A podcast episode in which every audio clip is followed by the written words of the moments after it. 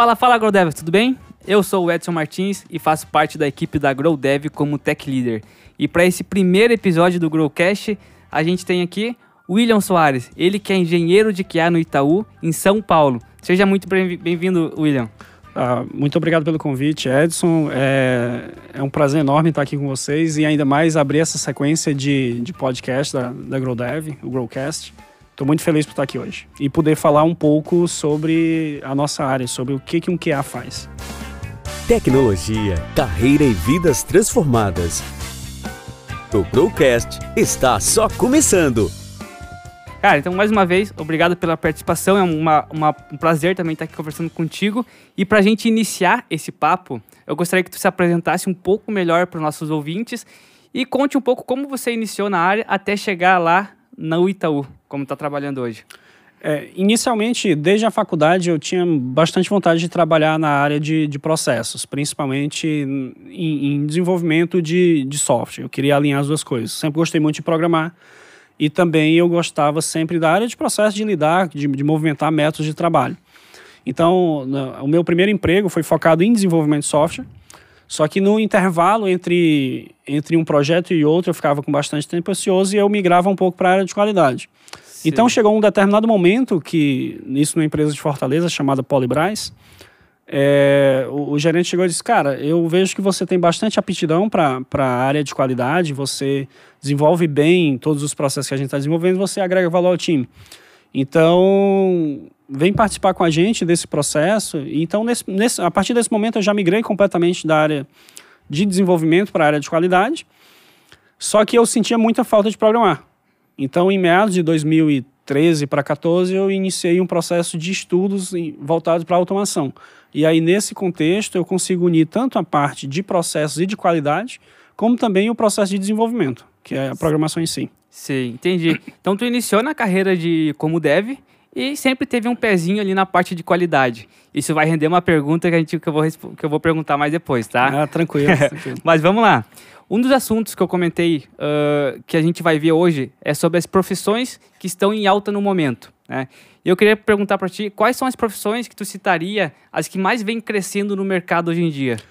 É, nos últimos tempos, principalmente no mercado brasileiro, a gente tem percebido, é, ainda mais dentro do LinkedIn, nas redes sociais e até mesmo no mercado e no, no, nos networks da vida, pode-se assim dizer, Sim. que eu, eu, vejo três, três profissões. Ah, aliás, quatro na verdade. Que se a gente pegar o desenvolvimento, o desenvolvedor, o dev por si só, ou a pessoa desenvolvedora, é, ele já é uma, uma profissão de vanguarda que ela sempre ela tem sempre está em alta, sempre está em falta no mercado. Mas tem outras três que eu considero que são as que estão mais em alta. É o profissional de UX, de experiência de usuário, ou seja, nunca se olhou tanto de experiência de usuário como se olha agora no Brasil. Boa. É, o Data Science, que é o cientista de dados. Nessa, nessa parte também você vê que é um crescimento muito grande, as empresas estão muito preocupadas é, em, em, fazer uma análise, em retirar conhecimento do, do é, dos dados que elas têm, do que elas conseguem catalogar dos usuários. E uma terceira que eu vejo hoje é o QA, o engenheiro de qualidade. Hoje existe uma demanda muito grande no mercado.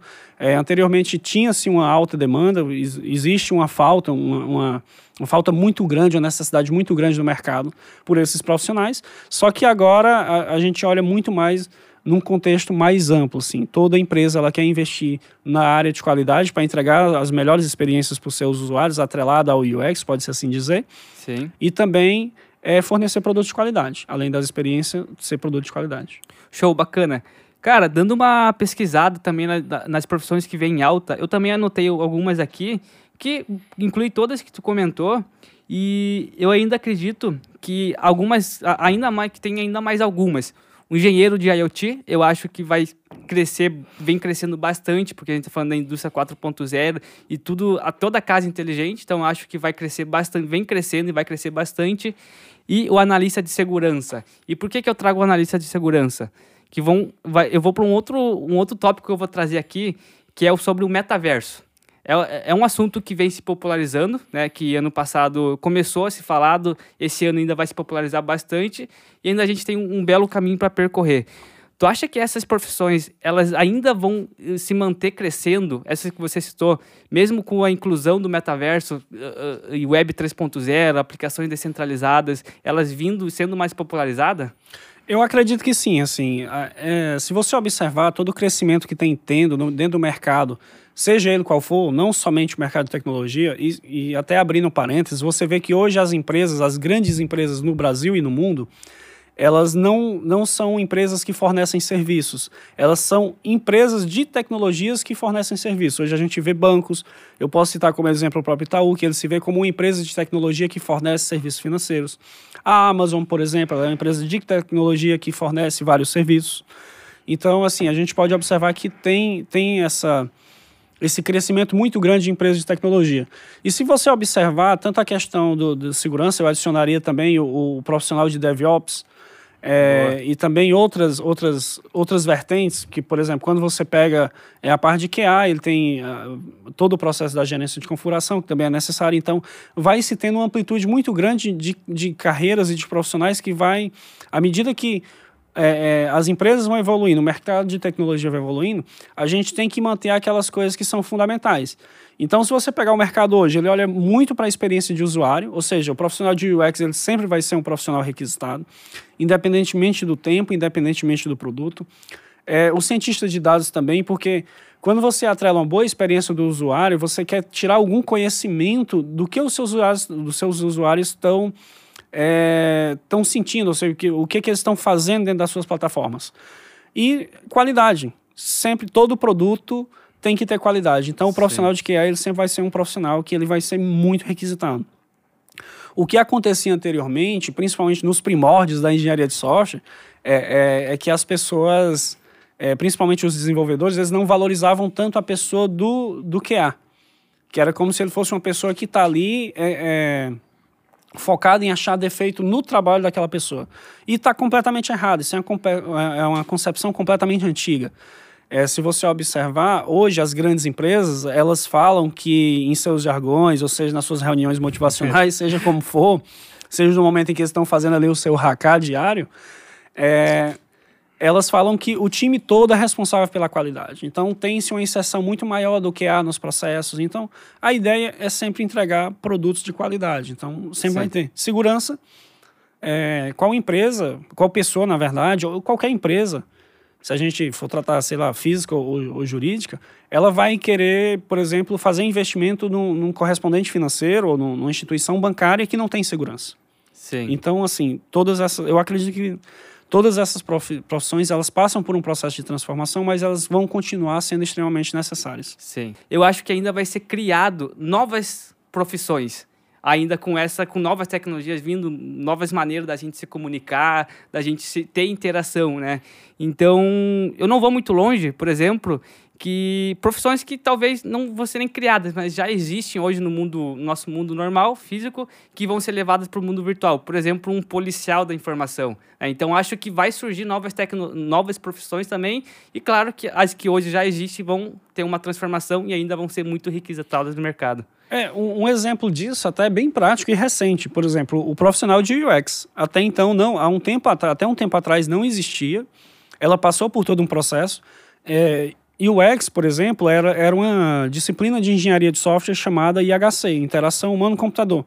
Então, à medida que houve esse, esse avanço, é, essa necessidade em que as coisas foram evoluindo, e tem até, eu posso citar como referência o Don Norman, né, que ele criou as heurísticas, que é, é um cara super referenciado na área de UX, foram aparecendo várias profissões. O profissional de UX, o, o, em alguns lugares chamam de CX, né, que é o cara que faz o design. Aí tem o Product Design.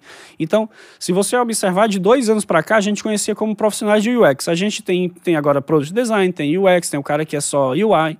Então, tem várias ramificações que elas vão criando com o passar do tempo. E que pode se observar também que todas essas competências elas eram focadas em um único profissional. Então, assim, a gente observa que há um desacoplamento natural das, das profissões. Boa, boa, muito legal. A gente está falando, tu já comentou um pouco sobre QA, o que a gente fala de qualidade, enfim, mas vamos explicar um pouco para os nossos ouvintes o que, que é essa profissão de QA. Olha, o, o, o QA é interessante até a gente falar o que, que é a profissão de QA. O QA, ele pode-se dizer que é um, um profissional, profissional responsável por toda a qualidade do produto e até mesmo do processo, se a gente for olhar de maneira bem ampla. É, o QA ele é o cara responsável por ver documentações, ou seja, é um cara que vai avaliar problemas, ele vai ver, propor soluções, não só encontrar problemas. É, dentro do processo de concepção de um produto até a entrega final dele, o que é um cara que vai estar inserido. Seja na parte de teste manual, seja na parte que ele vai fazer um teste back-end, seja, seja no momento em que ele vai rodar um teste automatizado. Então, o, o que é ele é um cara que ele vai desenvolver atividades ali durante todo o processo, durante todo o ciclo, seja avaliando uma documentação, até mesmo testando um produto, para que o, os usuários, no final das contas, eles tenham um, um produto de qualidade. Sim. Então, o que é, é o cara responsável por isso. Mas assim, é, é, como eu falei anteriormente, todo time é responsável, só que o que é é o cara que tem a função específica ali de, de, de prover a qualidade, de, de, de, de de definir padrões, pode ser assim dizer, e critérios e que eles devem ser seguidos em todo o processo para que o cara tenha um produto de qualidade no final. Sim. E a gente estava conversando agora há pouco sobre uh, como a gente pode chamar o, esse pessoal da QA. Eu poderia chamar de tester. Então, um tester. Poderia, só que assim, muitas vezes a gente não responde. Assim, se, se você observar, por exemplo, é, anteriormente, se você pegar os livros de engenharia de software, você pode, sei lá, você pode pegar um Somerville, você pode pegar até o mesmo um, um Prisma. É, eles têm, tinham uma função de testador. Sim. E aí era o cara chamado tester. Só que o, era, o testador ele fazia especificamente o teste. Ele pegava um script que já estava desenvolvido um caso de teste e ele fazia execução. Hoje, na concepção de mercado que a gente tem e as necessidades que a gente tem nas, nas grandes empresas e pequenas empresas, em todas as empresas que têm necessidade de, de, de QA, de qualidade, é, a, existe uma demanda de um profissional que ele faça todo o processo é, de concepção de caso de teste, da, infraestrutura de qualidade, certo? Que vai desde a criação do plano de teste, da estratégia de teste, os próprios casos de teste, seja escrita de, de histórias de usuário, por exemplo.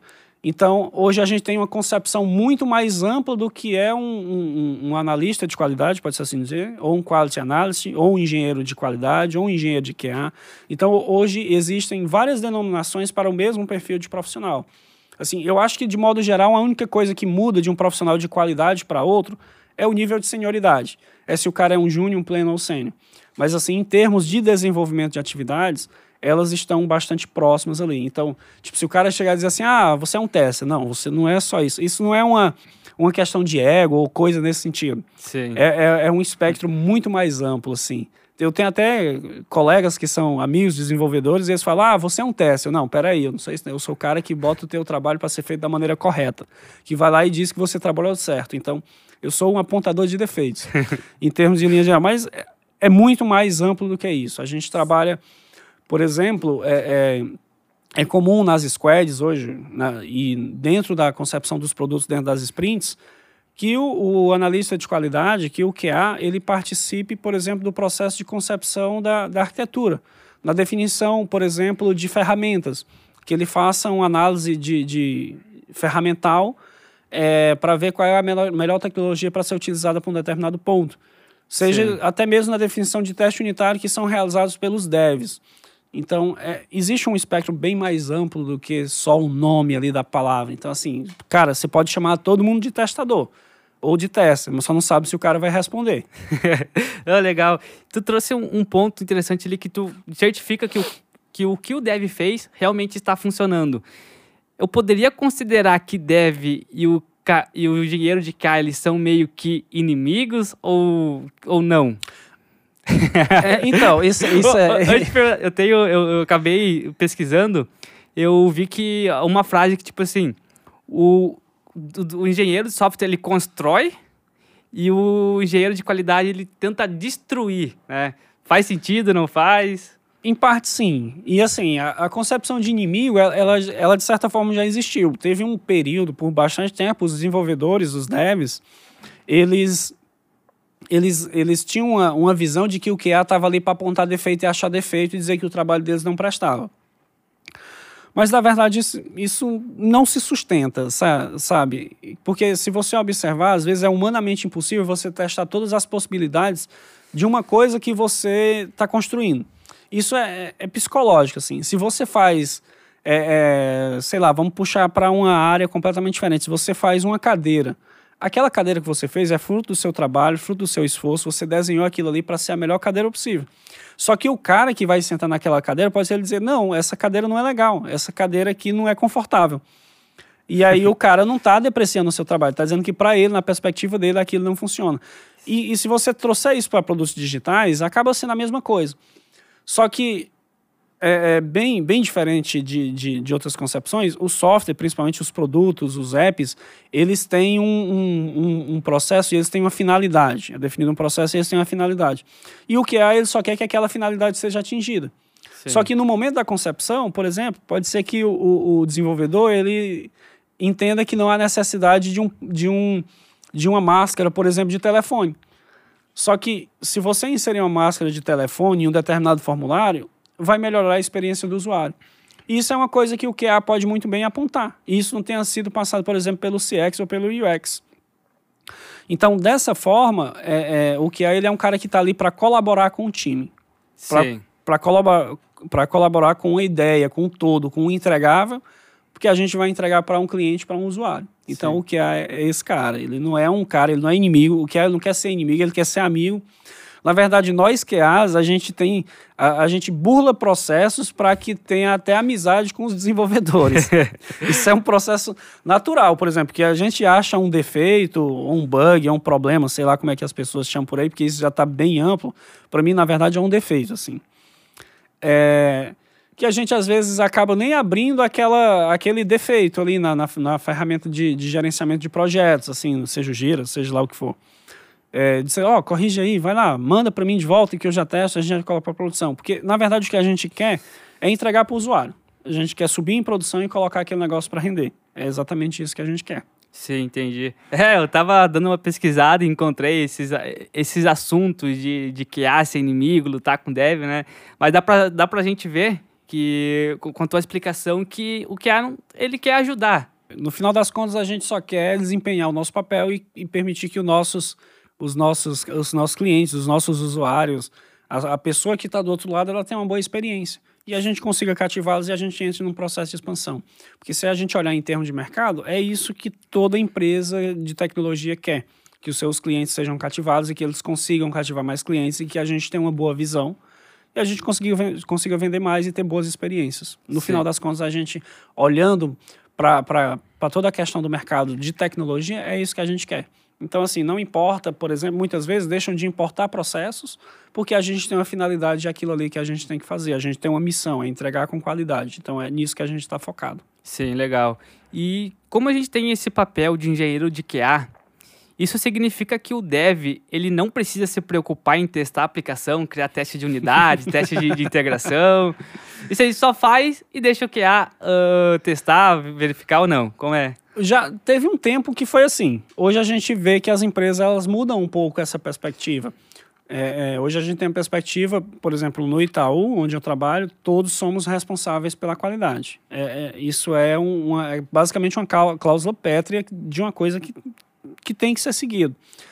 Mas existe algumas, algumas empresas, alguns devs, algumas pessoas que têm a concepção que ele não tem que testar porque tem o QA lá. Ou, ou ele só faria um teste, um teste mínimo se, se por exemplo, não existisse a pessoa do QA. Isso está completamente errado, porque não é porque tem, isso, e é bem interessante isso, não é porque tem o nome de teste que é o QA que tem que fazer. Sim. Por exemplo, tem um tipo de teste que é o teste de aceitação. Esse é o usuário, é o cliente que faz mas tem o nome de teste, mas ele está lá dentro da, da disciplina, se a gente puxar assim para engenharia de software, ele está dentro da disciplina de, de validação e verificação. Só que é o cliente que faz. eu não posso chegar e dizer assim, ah, beleza, passou no teste de aceitação. É o cliente que faz esse negócio. E o teste unitário é um teste que é desenvolvido dentro do processo de desenvolvimento. Ou seja, o cara fez um código ali, eu vou lá, não, peraí que agora eu vou fazer o teste unitário. Não, não faz sentido algum. Sim. Fica bem longe da nossa realidade. Sim. É, e a gente pode pensar dessa maneira, ah, tem a ver com teste, vamos deixar pro, pro setor de, de, de, qualidade lá fazer isso. Mas não, acho que todo mundo que, que participa do processo da construção de um, de um software, de um produto, precisa cuidar da parte de qualidade. Cada um tem, seu, tem seu papel para garantir a qualidade. Então, um dev não vai deixar de fazer um teste de unidade, não vai, ter, não vai deixar de fazer um teste de, de integração e também não vai deixar de fazer um teste funcional quando ele construir ali. E até, como tu disse, até o próprio usuário, ele tem um papel nessa questão de qualidade, que é também fazer o teste de aceitação. E já partindo para esses tipos, os tipos de testes que a gente tem, poderia compartilhar um pouco de quais testes que o, o engenheiro de QA ele, ele faz, que está no dia a dia dele, que normalmente ele usa? É, essa, essa é bem interessante isso, porque, por exemplo, é, hoje tem, tem muitas empresas e tem muitas equipes multidisciplinares que elas olham para várias, várias é, é, pode dizer assim, etapas do, do, do, ciclo de teste. E o ciclo de teste tem muita gente que define com a pirâmide de teste. Ah, existe uma pirâmide de teste que ele dita quais são os tipos de teste que deve ser desenvolvido em um produto. E isso, isso é até um pouco controverso, porque não é que eh, eu tenho que desenvolver tudo aquilo ali. É, algo bastante interessante na, na, no processo da gente é que tudo depende do projeto. Tudo uhum. depende do iSquad e tudo depende do que tem que ser entregue para o usuário. Por exemplo, se você vai entregar um serviço, por, uh, se a gente observar hoje no, no, no Brasil e, e, principalmente algumas é, é, algumas normas que vão lançadas, por exemplo, no mercado financeiro pelo Bacen, tem a questão do Open Bank e do Open Finance, né, que está bem alta, assim. E não faz sentido a gente fazer a pirâmide de testes, por exemplo, num serviço, porque o, o serviço ali, embora ele tenha uma integração com front, não faz sentido a gente fazer todo o ciclo ali. Então, depende do produto que a Square está desenvolvendo. Então, por exemplo, tem, tem, tem QAs que eles estão extremamente focados no teste funcional automatizado. E é, e é aquele teste ali que ele faz.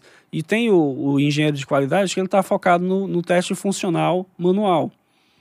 Tem isso assim, isso em termos de mercado, né? uma coisa que a gente desenvolve. E agora tem os profissionais que estão focados no teste back-end, nos testes de API, nos testes de performance, é, é, nos testes de layout, de responsividade, nos testes. E isso você pode olhar em termos de três plataformas até que a gente tem o no mobile, né, que é dispositivos móveis, o web, que a gente tem os sites ou os web apps, e também nos desktop. Então, assim, existem N testes que podem ser desenvolvidos. Por exemplo, você pode fazer um teste para validar se um, sei lá, se uma URL está batendo no, no, no, endereço certo, sei lá, você pode fazer um teste no banco de dados. Então, assim, essa concepção de teste mais fechada, ela já não faz tanto sentido. A gente tem que olhar tudo para um espectro mais amplo, de acordo com a realidade do, do que o, o do, do, local onde o QA ele está inserido. Só que assim é de fundamental importância que ele tenha visão sobre o produto que está sendo desenvolvido e o produto que tem que ser entregue. Que aí com base nisso ele vai decidir quais são os tipos de testes que ele tem que inserir lá. E assim, não é porque o, o QA ele entrou hoje numa empresa e tem um determinado produto que ele tem que ter todos os, todos os tipos de teste ali. Ele pode fazer um, pra, um passo incremental. Ele pode inicialmente desenvolver somente testes funcionais de forma manual. Com o passar do tempo e tiver o nível de maturidade, ele pode inserir, por exemplo, testes funcionais automatizados. E ele pode expandir nesse leque à medida que for criando uma certa maturidade. E ele ter toda uma cobertura ali de toda, toda pode ser assim dizer, de toda a arquitetura do produto. Então, o que o QA tem que fazer de modo geral é olhar a arquitetura do produto e testar todas aquelas partes ali e ter essa, é, ter essa visão do que, que acontece e o que pode ou não apresentar um defeito ali para o usuário. Sim. Então, o QA, o engenheiro de QA, ele tem que ter também um perfil analítico para analisar, para ver onde vai, dar uma olhada no produto, qual que é o, aonde aquela empresa está inserida, qual o propósito do produto em si, para saber quais testes vai aplicar, uh, de que maneira vai aplicar, né? E tu comentou sobre testes manuais e testes automatizados. Quando fala teste manual, é, é a gente mesmo ali testar e ver o que, que vai acontecer, é isso? Exato assim, hoje é, o mercado ele olha muito. É, é, é interessante. Se a gente olhar para o né, melhor refazendo a frase, é, o mercado ele é uma bolha. Hoje a gente olha para o mercado ele é uma bolha. Então assim chegou um momento em que surgiu uma demanda muito grande, por exemplo, de, de profissionais de, sei lá, de QA que são somente automatizadores. Então eu ouvi de várias pessoas, eu sou um automatizador. Eu disse, não, eu sou um engenheiro de qualidade. Então Nisso eu penso todo o processo. E, e, assim, principalmente no mercado brasileiro, toda empresa passou a querer implementar automação sem ver se qual, qual o real objetivo da automação. Onde que ela vai inserir a automação. Então, hoje, hoje a gente pode se definir hoje definir a, a profissão de QA como o cara que faz os testes manuais e o cara que faz teste automatizado. O cara que faz teste automatizado ou o cara que faz as duas coisas, ele precisa ter uma base, por exemplo, de programação. Que os testes automa automatizados nada mais é do que você é, codificar as ações que você faria de, maneira, de forma manual para fazer ali que um script que rodaria, executaria aquilo ali, seja abrir um browser, seja, por exemplo, acessar um app. Então, é, é basicamente isso. Você traduz aquilo ali, aquele caso de teste, para scripts é, automatizados. Sim. E quando a gente fala de testes automatizados, a gente está realmente falando em codificação. Então, o, o engenheiro de QA ele vai realmente programar um teste, ele precisa saber programação. Precisa. É, é, é, o que eu falo. Assim, se você quer se inserir no mercado, se você quer ter um crescimento, até mesmo um reconhecimento dentro das empresas, hoje é de fundamental importância que você seja um profissional multifacetado, que você entenda tanto de uma parte de processo, que você pode chegar numa empresa, dependendo da sua senioridade, é, que vai exigir que você defina um processo de qualidade, e aí você vai inserir os testes, você vai inserir o processo de automação, você vai conseguir, sei lá, é, é, no, se for uma empresa bastante estruturada, você vai ter, por exemplo, um profissional de DevOps ali que monta toda a estrutura de deploy em produção e onde que você vai inserir, por exemplo, os testes automatizados. Então você precisa ter toda uma visão, não somente do teste, mas você precisa de programação, você precisa ter um pouco de DevOps, você precisa ter todo um, um, um conhecimento sobre o, o, processo, uma visão sistêmica, pode-se assim dizer, de onde você está inserido. Ele, ele, eu costumo dizer que o QA ele é um profissional generalista, mas focado em qualidade. Ele tem que conhecer de tudo um pouco, mas ele tem que focar na qualidade do que está sendo entregue. Sim, legal, bacana.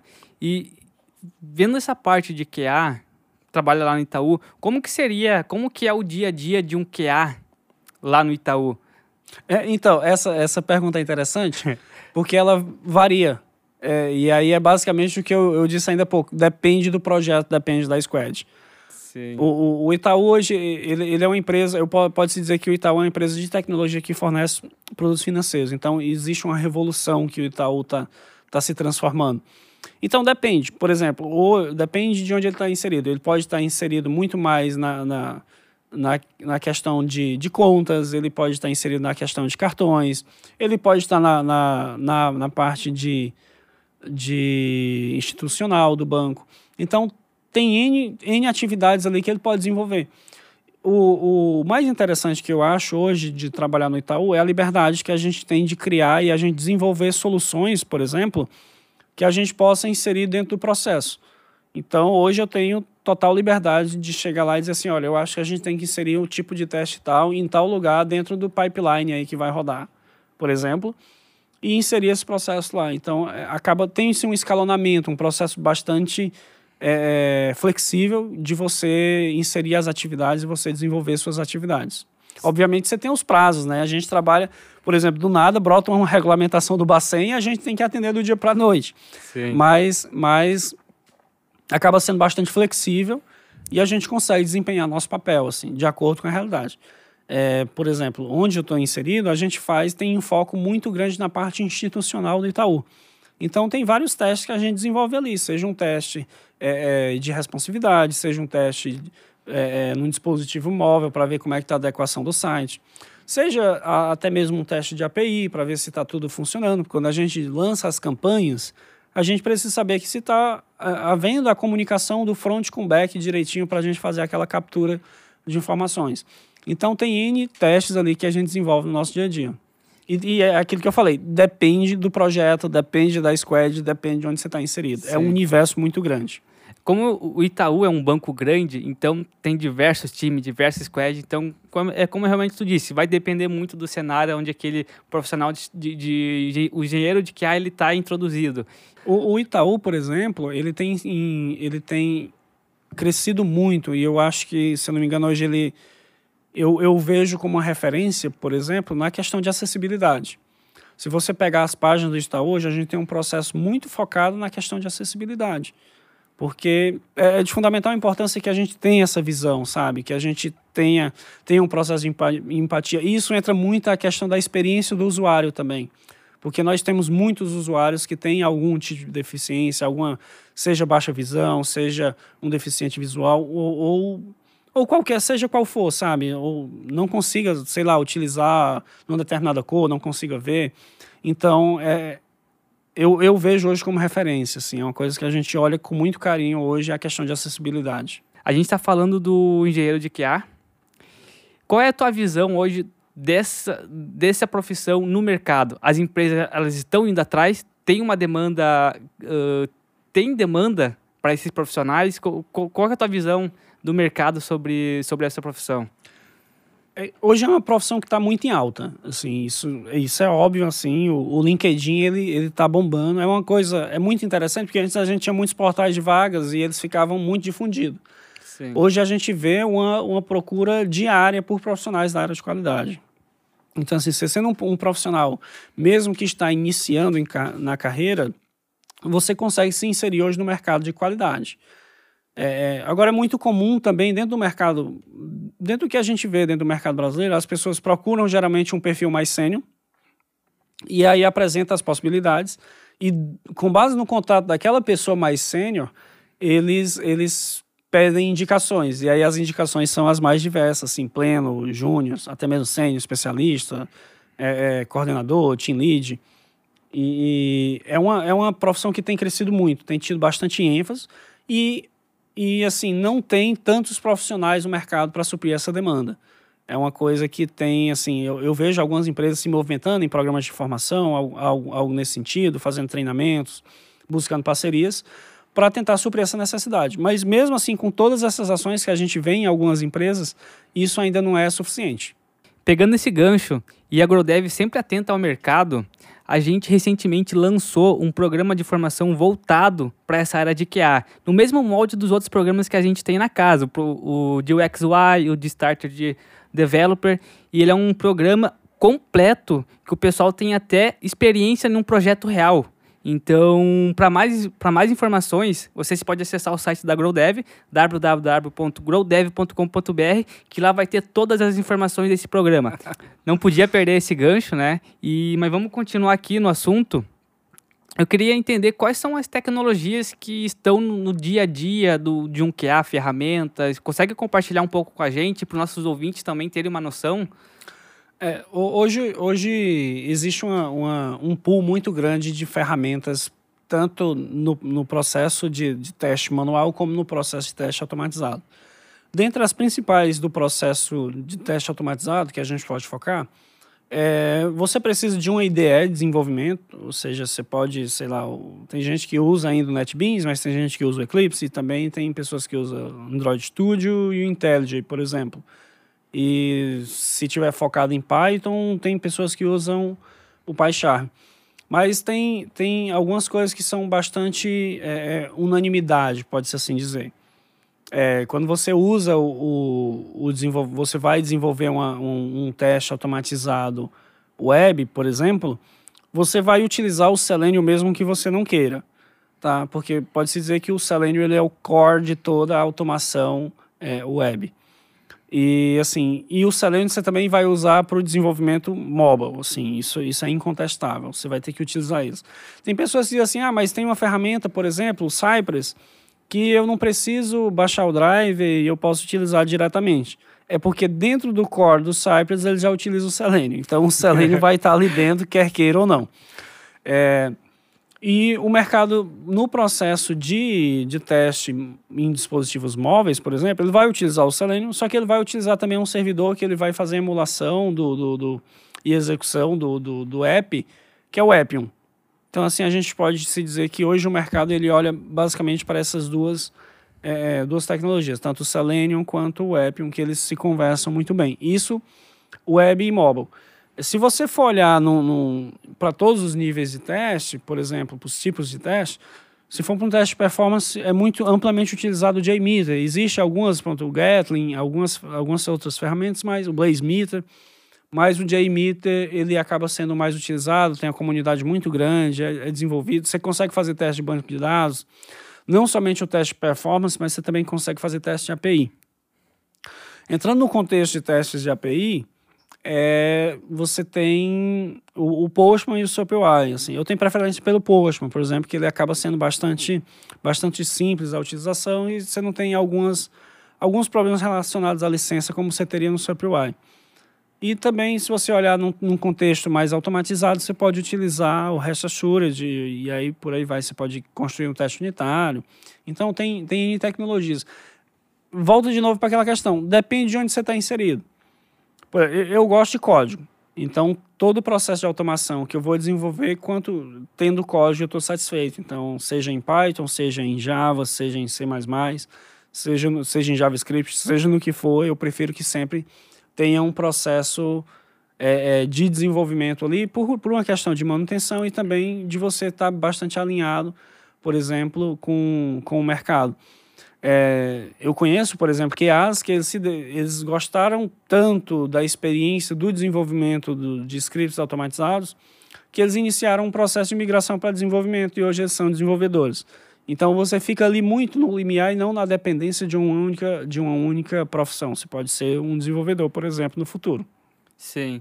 E tu comentou ali que tem algumas, algumas ferramentas que estão até no meu dia a dia, IDE, o Postman ali, então tá no dia a dia de alguns devs. Achei legal.